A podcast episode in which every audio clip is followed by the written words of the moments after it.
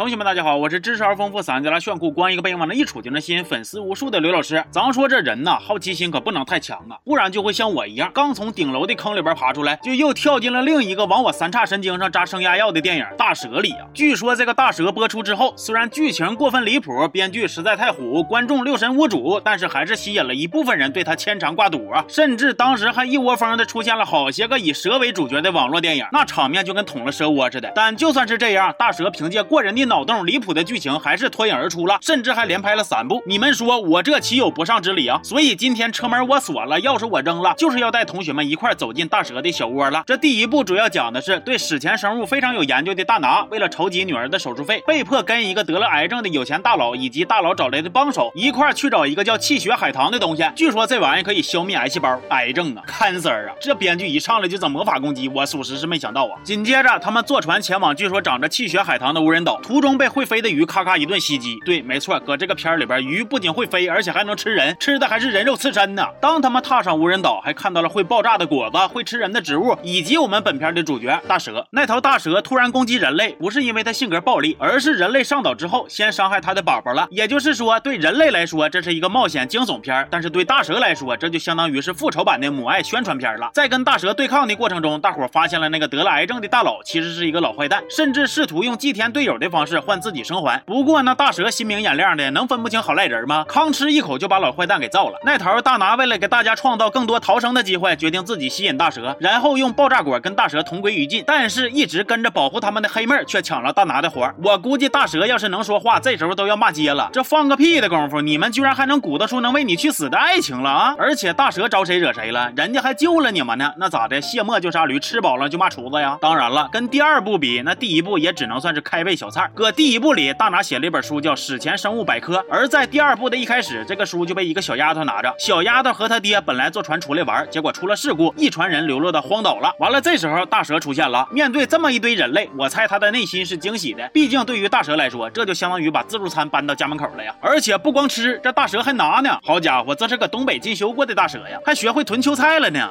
那小丫头以及其他几个还活着的人打算逃出去，结果中途发现了蛇蛋，于是那个手欠的又端端给砸了，还杀了一条小蛇。哎呀，娘们呀娘们！那史前生物百科的封面上就应该印上一句：不许作死砸蛇蛋。当然了，搁这一部里，除了咱们的老熟人大蛇，还加了几个新怪兽，比如黏刷刷的鼻涕虫啊，还有舌头可以伸老长的大蛤蟆呀。而且这几个怪兽啊，还有食物链呢，大蛤蟆吃鼻涕虫，大蛇吃大蛤蟆啥的。那边又有一条小蛇破壳，看着了小丫头，不仅不吃它，还咱俩听它话。难道这小丫头的真实身份其实是女娲后人？灾难片秒变仙侠剧？No No No！其实啊，按照那本书里说的，小蛇第一眼看见谁就认谁当妈，于是小丫头就顺理成章的拥有了超级 buff。不过她的 buff 不止这些，后来人蛇大战那轱辘，大蛇直接给她吞肚子里了。完了，小丫头她爹那伙人用火给大蛇烧死了。就在我以为小丫头就这么下线的时候，神一样的操作来了啊！他们居然扒开了大蛇的嘴，从里边把小丫头给掏出来了，而且还把她给救活了。那如果我没记错的话，这小丫头都让蛇吞两次了吧？那咋的？她是去阎王爷那嘎批发复活甲了吗？然而这还不是最离谱的，到了第三部，导演和编剧是彻底放飞自我了，直接整出了一个大蛇大战恐龙。剧情大概就是呢，有一个富商要盖一个远古生态主题乐园，完了正好刨的就是大蛇的老巢。哎，咱也是不知道这些人跟大蛇到底有啥深仇大恨。三部了，那咋人家猫哪嘎都能让你这群人偷家呢？啊，富商虽然挖出了大怪兽，但是没跟别人说，还把乐园给盖好，对外营业了。然后正好女主就带着儿子成为了第一批游客，还在乐园里边碰见了怪兽。这个儿子那也是相当的不得了啊，跟叔叔一起去上厕所，结果叔叔让怪兽叼走了，他啥事没有。他妈那头一群老爷们被怪兽这顿熊啊，完了他这个还没有大蛇牙结石大的小孩，居然能从大蛇呀、恐龙啊、大蛤蟆呀等等怪兽的嘴下逃走啊，甚至掉蛇窝里边都啥事没有，还因为助蛇为乐，跟大蛇建立了跨越种族的友谊呀。哎呀，我严重怀疑这个小男孩他妈就是上一部里那个批发复活甲的小姑娘，搁这一部里不仅把这套 buff 加他儿子身上了，而且还超级加倍了。说回来啊，在逃亡的过程中，女主终于跟儿子团聚了，他们躲在犄角旮旯，怕怪兽发现。可是这个时候，大恐龙来了。就在所有人都大气不敢喘一下的时候，让我万万没想到的一幕发生了。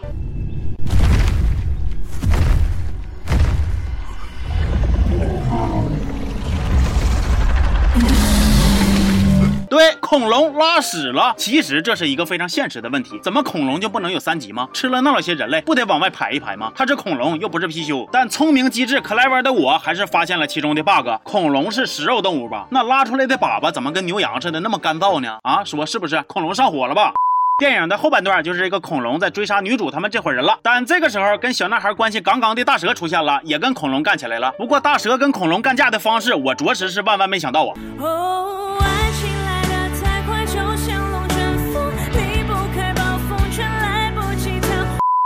这怎么还亲上了呢？啊，那咋的？是在这个剧本之外，大蛇跟恐龙还隐藏着啥我这个 VIP 看不了的虐恋戏份吗？而且不知道同学们发现了没有，这个大蛇从一到三体型是越来越大呀，感情这还是一群正在长身体的蛇呢。那故事的最后肯定是正义战胜邪恶，人类再次逃出荒岛，获得自由。看完三部之后，我其实有点明白为啥这电影剧情这么离谱，但是还是有一部分观众从一追到三了，可能就是因为好奇心吧。毕竟我追顶楼的时候也是这么个心情，到后来已经不在乎逻辑和常识了，反正编剧和导演也没有，就想知道。接下来的剧情还能有多骚？那反正就这个电影啊，观众也就看个乐呵，谁要较真谁就真输了。另外，电影名虽然叫大蛇，但是其实站在大蛇的角度来看，这是一个还没出月子的母亲亲眼看着自己的孩子被杀，于是奋起反抗，黑化归来的故事，约等于大蛇的诱惑之妈妈再爱我一次。而那些大怪兽们呢，搁家睡觉睡好好的，一睁眼发现来了好些个人类，估计还寻思点的外卖到了呢，人家就是起来吃个宵夜。所以对于他们来说呢，这个电影也可以叫《深夜食堂之怪兽的刺身外卖为什么跑那么快，快还会使枪》。和炮导致有点拉嘴呀，这么一看，是不是就充满了人性的光辉和教育意义了？建议带那个惹你生气的对象一起看这个片儿，看着他好想逃却逃不掉的样子，我保证你肯定立刻就消气儿了，行吧？这期就到这儿了，我是刘老师，咱们下期见。